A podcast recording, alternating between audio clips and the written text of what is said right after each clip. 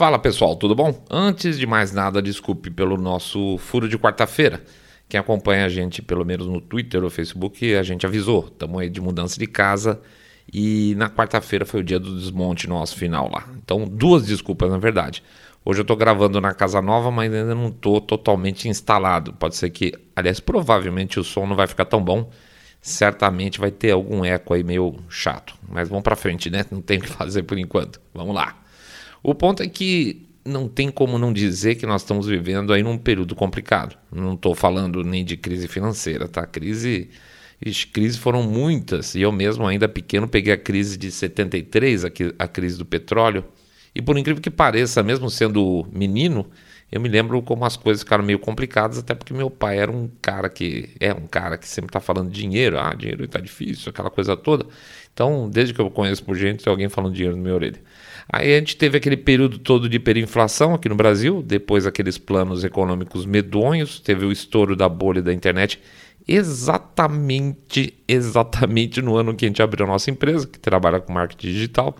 Depois teve crise dos mercados 2008, depois teve Dilma, ou seja, estamos habituados aí com crises financeiras. O que a gente nunca atravessou é, foi uma crise comportamental, acho que é assim que eu vou falar.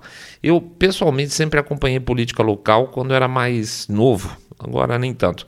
Para vocês terem uma ideia, quando eu estudei engenharia, lá atrás, antes de ser publicitário, eu era diretor cultural de um centro acadêmico. É, eu não. é verdade. Eu nunca fui culturete, mas era o cargo que sobrou e eu fazia parte da chapa, né? Então me deram esse cargo. A minha missão na época, então, foi criar um jornal decente para minha faculdade. Aí sim, foi, andamos, pesquisamos tal, criei um, eu e um grande amigo meu, que na verdade criamos um, e esse jornal se chamava Suruba, tá?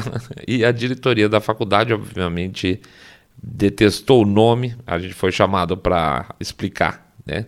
Não se esqueça que na época a gente ainda estava no finzinho do regime militar, então as coisas eram um pouco mais rigorosas, o reitor não queria ter problema, e nós deixamos ele mais tranquilos, vamos chamar assim, porque a suruba que a gente estava propondo lá não era sexual, era a ideia de um encontro de ideias discordantes tal. E ele ficou meio assim, assim, até porque ele era padre, né?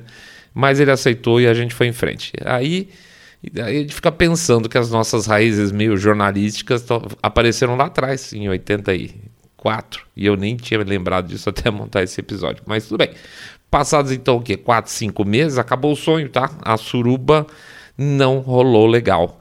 Na nossa chapa, a chapa vencedora, né? Tinha, tinha de tudo, gente. Tinha desde eu, o seu saindo da bolha da vida, e eu era talvez, talvez não, certamente menos conservador que sou hoje, mas ainda assim, e petista raiz, comunista raiz, tinha aqueles babacão que ficam andando roupa de palestino é, em protesto contra a invasão israelense, o cara, juro, o cara se vestia com roupas palestinas, então dá para imaginar o tipo de... Então tinha de tudo isso, e aí filho de classe média tradicional, que estava afim só de fazer a engenharia dele lá. Mas a questão é que um dia explodiu tudo, tá? Um dia eu chego na faculdade e eu descubro que a faculdade estava em greve. E nunca a metade, vamos chamar assim, careta da diretoria do centro acadêmico foi consultada, tá? Foi só a petezada lá que resolveu fazer o AUE e nem tinha razão para greve, na verdade. Então, fomos todos de novo, sendo chamado lá para o padre, que estava arrancando os cabelos de raiva, e aí foi a parte interessante. Pergunta se a turma da esquerda estava lá para conversar. Não tava, que é tudo cagão, né? Claro que não. Desculpa a expressão.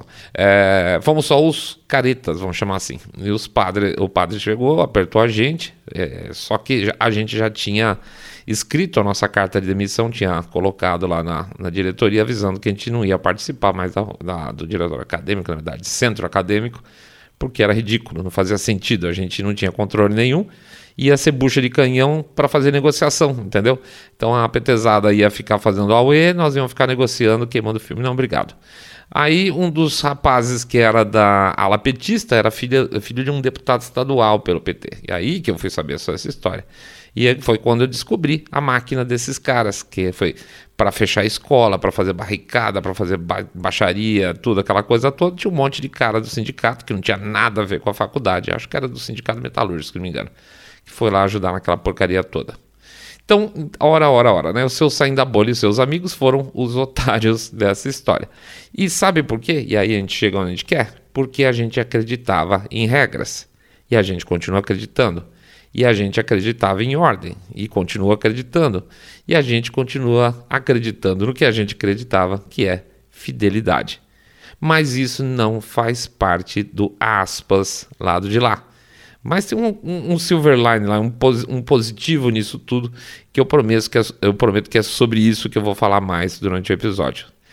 Eles, esses caras aí do lado de lá, eles são bons, eles, vão, eles se dão bem muitas vezes porque eles são insistentes, mas eles nunca vão ter o que eles querem, porque de verdade eles são burros, tá?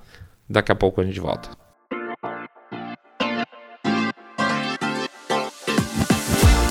Saindo da bolha. Menos notícia, mais informação para você.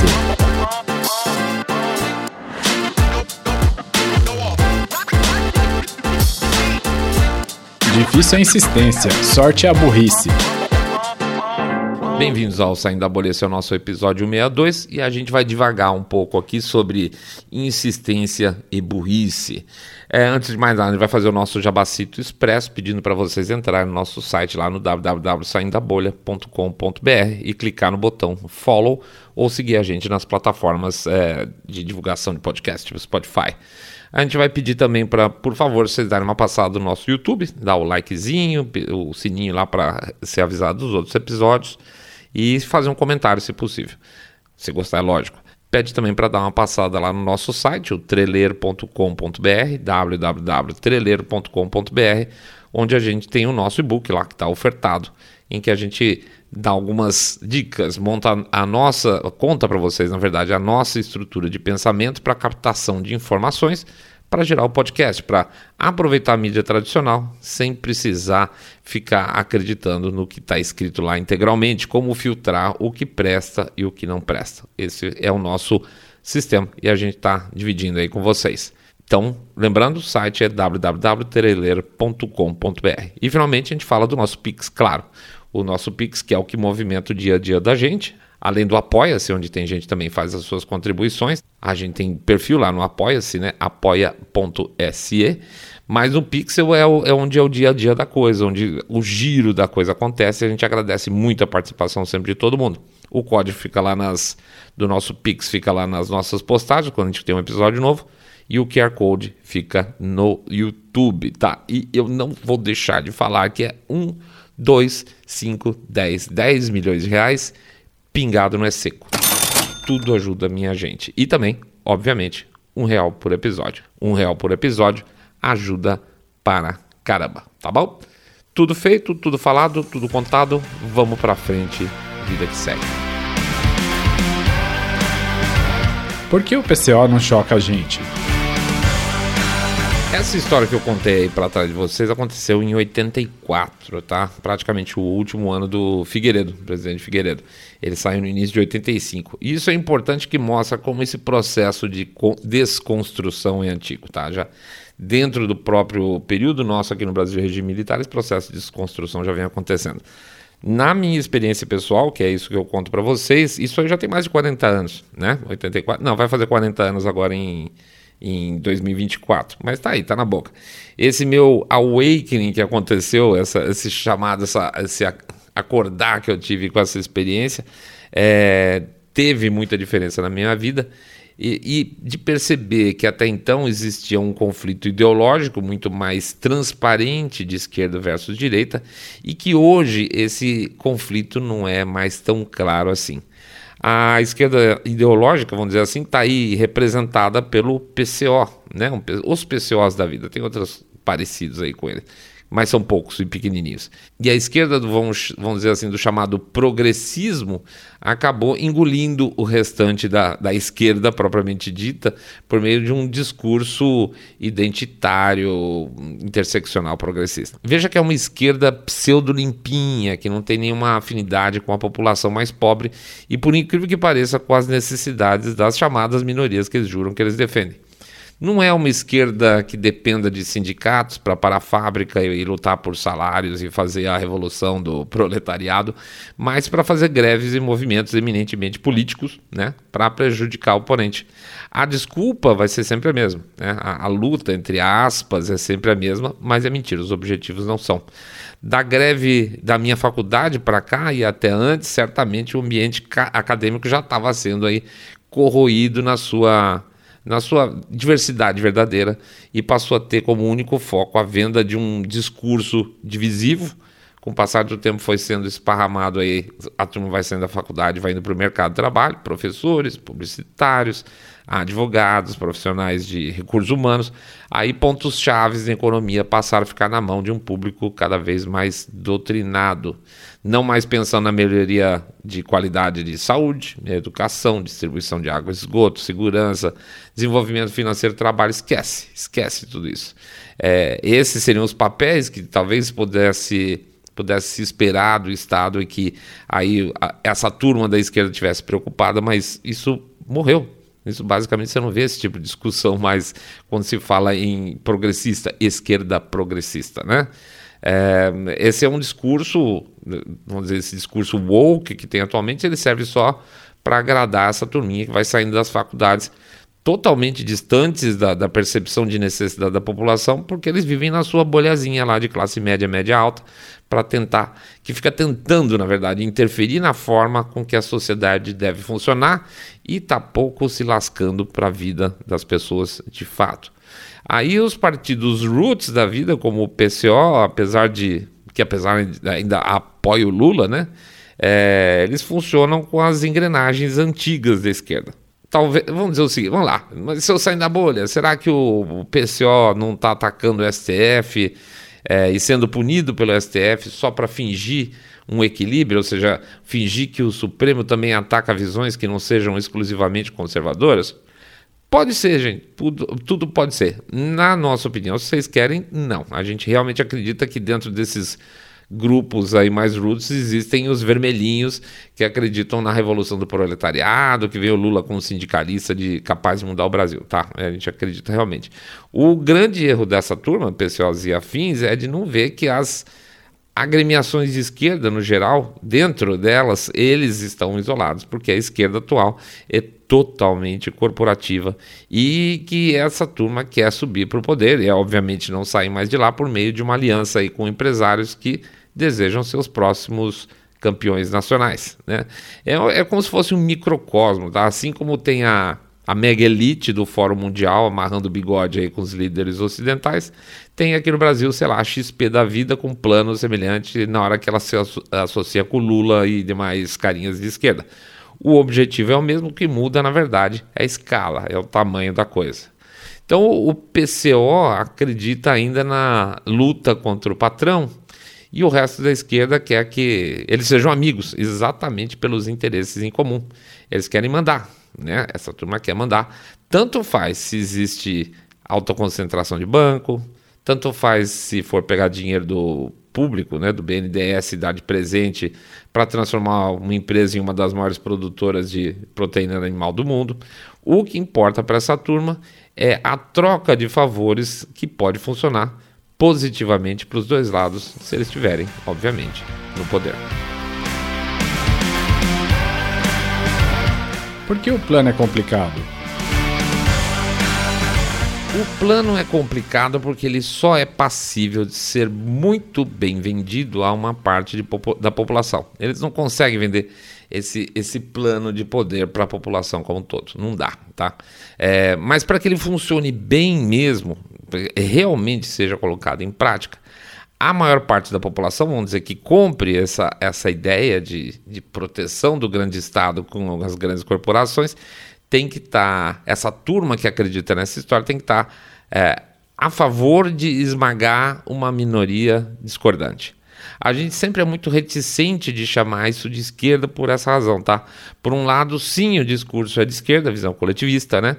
Mas só a visão coletivista é, é, como se fosse definir uma parte pelo todo. O fato de ser coletivista não quer dizer que apenas por isso é de esquerda ou comunista, por exemplo. Então, É, é mais fácil de definir assim, a gente mesmo faz isso com alguma frequência, mas quase como uma licença para não ter que falar toda hora. A gente está chamando de esquerda, mas não é esquerda exatamente, tá? Pode-se usar um, como um argumento, eu acho bem aceitável quando a gente ouve também, de que a esquerda se transformou nisso aí. Ela, ela, ela se moldou para uma nova realidade, para ficar mais forte, e ela se transformou nisso que a gente está vendo hoje. E aí sim, é, se eu for chamar de nova esquerda, eu acho uma coisa interessante.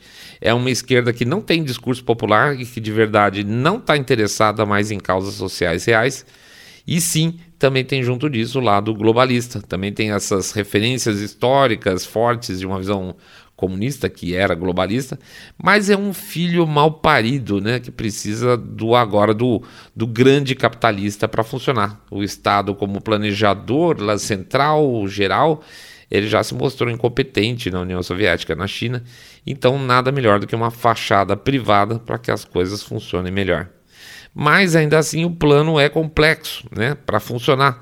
E como eu estava falando, precisa de, sempre de apoio popular e precisa de medo e precisa de joelhos dobrados por parte de uma grande massa popular. Experiências de medo têm sido constantes e até têm sido efetivas. Se a gente for para, para analisar, a Covid foi uma delas. É, como, é que, como é que uma transformação de algo que em princípio seria, aspas, só preocupante, virou uma questão que gerou pânico nas pessoas, inclusive nas mais racionais, tá? Essa transformação foi muito bem feita. Transformaram ciência em política, e isso é um caminho possível para o medo. Transformar pessoas, transformar Trump, por exemplo, que acelerou o processo de desenvolvimento de vacina em um cara antivax e vender isso constantemente até que uma enorme parte das pessoas mais suscetíveis a informações corporativas acreditasse que era verdade. Então, existem algumas formas de manipular essa história. Essa semana, por exemplo, eu estava conversando com um amigo, um bom amigo meu, por sinal, que acredita piamente que o Trump é racista, tá? E eu pedi um exemplo que fosse me dá um exemplo aí que, de alguma coisa que ele falou que fosse racista. E ele falou que ele mesmo falou: não, não tenho. E ele me disse que ele não precisa de falas do Trump para acreditar nisso, mas dos atos do Trump. Os atos do Trump mostram que ele é racista. Eu falei: ah, então tá. Então me mostre um ato do Trump que mostra que ele é racista. E ele não tinha, ele mandou para aquele lugar, tá? Mandou tomar naquele lugar. Ou seja, ele é um cara inteligente, é um cara racional, que até respeito muito, mas ele está de tal forma bombardeado por informações distorcidas que tanto o conceito dele de racismo está distorcido, é, como a imagem do Trump. E deixa eu ser bem claro, eu não tenho a menor esperança de que um dia a cabeça dele vá mudar, ainda que ele não tenha um único argumento que valide o ponto de vista dele, tá? Já era caso perdido, isso aí não, não se muda mais. Por isso a gente retorna de novo à questão de conceitos. Conceitos distorcidos fazem as pessoas pensarem de maneira errada. E isso, obviamente, não é por acaso. Mas uma coisa que não está nos scripts desses caras é o seguinte, não dos meus amigos, mas dos caras que estão mexendo os pauzinhos lá em cima, é que conceitos, gente, não foram criados em reunião. É, não, línguas não foram criadas em fóruns de discussão de 200 intelectuais iluminados. É, esse tipo de coisa de laboratório não funciona. Tudo isso vem do acumulado, a língua, os conceitos vêm de um acumulado de conhecimentos humanos e do uso na prática que vai lapidando a nossa forma de comunicação com o tempo e melhora a cada ano. O que é inútil desaparece, o que é importante de verdade ganha destaque. Isso é um processo orgânico. Veja, um caso prático dos malditos pronomes lá. Por que, que eles não colam, apesar de toda falsa importância que se dá para esse tema? A resposta já está dada. É porque é uma falsa importância e com isso a coisa não adere para a nossa língua. Se fosse importante, ia aderir, não ia ter o que fazer, mas não é importante. Essa semana recebi um, um gráfico aqui, inclusive, muito interessante os progressistas americanos inventaram essa bobagem de não chamar mais os latinos de latinos, agora são Latinx, né? Tem o, o X no lugar do O, Latinx. E é bem engraçado porque não faz o menor sentido. No inglês não existe essa concordância de gênero é, latino, latina que a gente tem, é Latin, né? Então, como tudo que esses caras colocam a mão sai bobagem, eles querem eliminar o gênero da palavra latino. Mas isso só faria sentido se eles mudassem não só o espanhol, coisa que pareça, mas todas as línguas neolatinas, tá? Não adianta você simplesmente trocar uma palavra e toda a língua, aliás, todas as línguas neolatinas continuarem fazendo com, é, concordância de gênero. Isso nunca vai acontecer. Então, vocês percebem a prepotência dessa turma. Eles acham que eles podem pegar as línguas latinas e colocarem em conformidade com as ideias deles, tá? Aí vem aquele monte de cabeça de bagre aqui no Brasil, compra essa bobagem e começa com a história de amigues, formandes, etc. Tal. Isso é importação de bobagem de baixa qualidade, tá? Muito bem, então eles fizeram essa força para essa situação do Latinex e vem fazendo já faz algum tempo para ver se consegue colar essa história e a percepção clara é que isso não vem colado. Mas uh, o, o, bom dessa história toda é que fizeram uma pesquisa. E aliás, um parênteses aqui, eu adoro os americanos porque eles fazem pesquisa para tudo, né? Muito bem, eles foram ver é, essa questão do Latinx, é, como é que era visto dentro da comunidade latina, horas, porque isso é o que importa, né? A opinião de um, bran um bando de é, branquelo, snowflake, que mora no porão do pai, que não tem menor contato com a realidade do mundo, é totalmente relevante. Só faz sentido se os latinos ou latinex colassem, aceitassem essa expressão e passassem a utilizar para eles mesmos. Senão, é uma coisa que vem de fora para dentro, certo? É simplesmente brancos idiotas chamando latino de latinex. Não funciona para nada.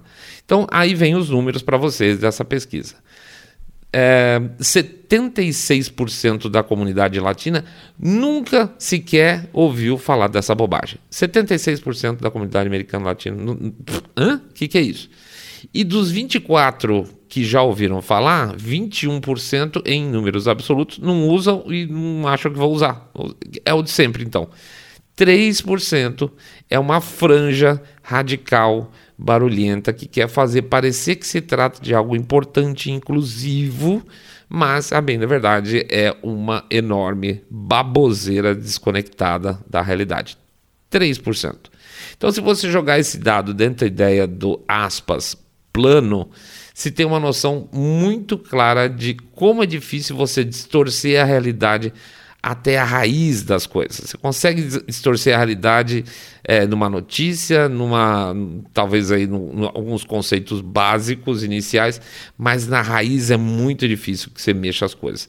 Você pode vender que, por exemplo, existe um tratamento diferente por etnias, você pode dizer que existam problemas entre homens e mulheres, beleza, mas você não vai conseguir juntar isso tudo e criar um conceito novo, uma palavra nova que queira fazer parecer que toda a população latino-americana, que hoje é a segunda maior etnia lá nos Estados Unidos, se importa com uma bobagem desse calibre.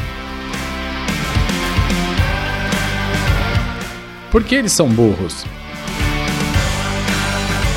A resposta para isso é o seguinte: eles são burros porque para que eles possam fazer a coisa funcionar, eles estão tendo que apertar cada vez mais o parafuso. Para o homem ser mal, não adianta mais falar que o homem ser mal, porque não existe 100% das pessoas concordando que todos os homens são maus. Para o homem ser mal, ele tem que se tornar homem, né? Ele tem que se tornar um estuprador potencial. Lembraram, gente, inclusive, dessa expressão no YouTube essa semana. E aí a gente pensa, sério, vocês, homens que estão ouvindo a gente, são, vocês se consideram estupradores potenciais? Seus pais são, foram estupradores potenciais? Será que a pessoa que fala isso acha que o pai, o irmão, o filho dela, o marido dela é um estuprador profissional, é, profissional ótimo, potencial? Não é possível um negócio desse. Não, não dá para acreditar que a pessoa pense isso de maneira é, racional e que leve isso a sério. Então é basicamente mambo jumbo da boca para fora. Então você tem que amplificar para o cara. Não adianta ele ser mau, ele tem que ser um estuprador potencial. Para que uma comunidade trans tenha o espaço desejado, estão tendo que o quê? Destruir conceitos de mulheres e até de gays cis, que a gente já fez dois programas sobre isso. Para que o racismo funcione de acordo com o conceito proposto por essa turma, é, para fazer sentido, todos têm que ser racistas, menos que, mesmo que não sejam. Inclusive, boa parte da comunidade negra também tem que ser racista. Então, isso, essa rosca está sendo apertada além do possível e do aceitável. E as pessoas estão falando: que porra é essa? Isso aqui está muito louco. O grande bolo woke que tem que crescer de tal forma que não tem fermento suficiente para isso. E só, sai, só tem duas saídas para isso aí no final. Ou todo mundo está errado certo? E quando todo mundo está errado, todo mundo é mal, todo mundo é perverso, só existe uma chance, a chance é de nada estar tá errado, nem todos são é, é, perversos ou maus, certo? Ou todos os grupos de gêneros étnicos ou diferenças características físicas, gordos, deficientes, etc., qualquer coisa, todos esses grupos vão invariavelmente começar a tritar entre si, e isso já começou. Pior ainda, as ideias vão ter que se radicalizar ainda mais de tal forma que o processo de rejeição vai se amplificando a ponto de chocar com todos aqueles que não são desse é, convertidos por esse dogma. É como o argumento lá do político que chama todo mundo que não vota nele de idiota até os dias das eleições e depois vai ter que pedir para aqueles que ele achou, que ele chamou de idiota que votem nele e não vai ser eleito, é claro, né? É, é, mais ou menos o princípio. Você vai chamar todo mundo de racista, de idiota, de, perdão, de é, machista, de transfóbico e depois falar, mas venha ser meu amigo. Não vai ter amigo, né? A candidata, por exemplo, vou dar uma, um, um, caso agora que aconteceu. Candidata republicana Maia, é, Maíra Flores. Ela acabou de dar um susto nos democratas é, lá no Texas. O que, que ela fez? Ela foi eleita como a primeira republicana em uma eleição especial do chamado Distrito 34, que tem sido aí nos últimos muitos, muitos anos um território 100% democrata. É uma região litorânea ali do Texas que faz divisa com o México. Pois então, como é que uma região onde explodem latinos em quantidade, dessa vez deu vitória para o republicano, se teoricamente os latinos votam é, sempre democrata? Pois é, né? Eles votam, eles são sempre democratas? Hum, não, não mesmo. E eles estão percebendo que não mesmo. E a tal da Maíra mesmo já foi do Partido Democrata e ela disse que ficou com o saco cheio é, de como nacionalmente, ou seja, ideologicamente, o partido trata o público. Basicamente, o que eles fazem? Aquilo que ele falou. Eles pedem votos, juram proteger as minorias e no final dão as costas exatamente para os valores da população latina. Os democratas dão as costas para os valores da população latina, que é o quê? Trabalho, família, segurança, né? É isso. Até que enfim. Então aí os latinos estão fazendo também o, o, o, renascimento, o ressurgir deles, percebendo que não faz nenhum sentido A com B. Hoje não faz mais. E a Maíra, então, é um furo a mais nesse dique aí do avanço progressista, o tal do awakening, o despertar, né? O plano, o plano de maneira geral, não vai funcionar com um Congresso e um Senado republicano. Não rola. E, não, essa é a hora em que o cidadão consegue, pelo menos, apertar um pouco aqui e ali, a não ser que haja problemas de apuração. Né? E não percam de perspectiva que a luta é lá nos Estados Unidos. A grande luta é lá nos Estados Unidos. Apesar da gente poder fazer a nossa parte aqui e guardar a nossa, vamos dizer, a nosso, o nosso território, o que a gente tem que fazer é torcer muito lá pelos Estados Unidos, tá? E eu, eu tento provar de alguma forma, é uma prova subjetiva, sinto muito. Eu, tento provar da seguinte maneira para vocês. Vocês percebem como a coisa ficou mais soltinha aqui no Brasil depois que o Biden assumiu por lá? É, é, como as lideranças globalistas ficaram mais soltinhas depois que o Trump saiu de lá? Pois é, basicamente o Ocidente depende do que ocorre nos Estados Unidos, não adianta a gente espernear. Ou se tem um aliado forte, os Estados Unidos, ou um inimigo forte em função da polarização atual. Então, gente, o, pro, o, progressismo é burro sim, porque vai ter que ficar forçando a mão além do inaceitável, mas é insistente a tal ponto que essa falta de inteligência pode se converter em força e derrubar tudo no formato que a gente conhece, que é o que eles querem, não tenho a menor dúvida. De verdade, não existe antídoto, não tem o que se fazer para combater burrice, tá? Burrice não se combate. Mas tem como combater insistência. E sim, é sendo insistente também e não fazendo as mesmas burradas dos caras. Ou seja, não radicalizar, não ofender, não entrar no clima de guerra com o inimigo, tá? Não é uma grande batalha pública, mas achar gente racional e essa, esse pessoal racional argumentar com eles. Assim que se faz uma, uma maioria, tá? E eu tenho certeza que nós estamos começando a chegar lá, graças à burrice deles e à insistência na burrice, beleza? É isso aí, pessoal. A gente agradece a presença de todo mundo. Desculpe mais uma vez a nossa falha. Ainda estamos aí meio capengão, mas vamos tocar para frente. Pede então para vocês entrarem lá no site www.saindabolha.com.br, clicar no botão follow ou seguir a gente no Spotify, Podcast Addict, Google Podcast, Apple Podcast, seguir a gente no nosso canal do YouTube, sininho, comentário, like. Pede também para comentar com seus amigos que vocês estão acompanhando o podcast Cabeça Direita Limpinho Supimpa, que detesta, abomina o politicamente correto. Pede também para fazer o share desse episódio, que é muito importante, porque as redes dão uma escondida boa na gente.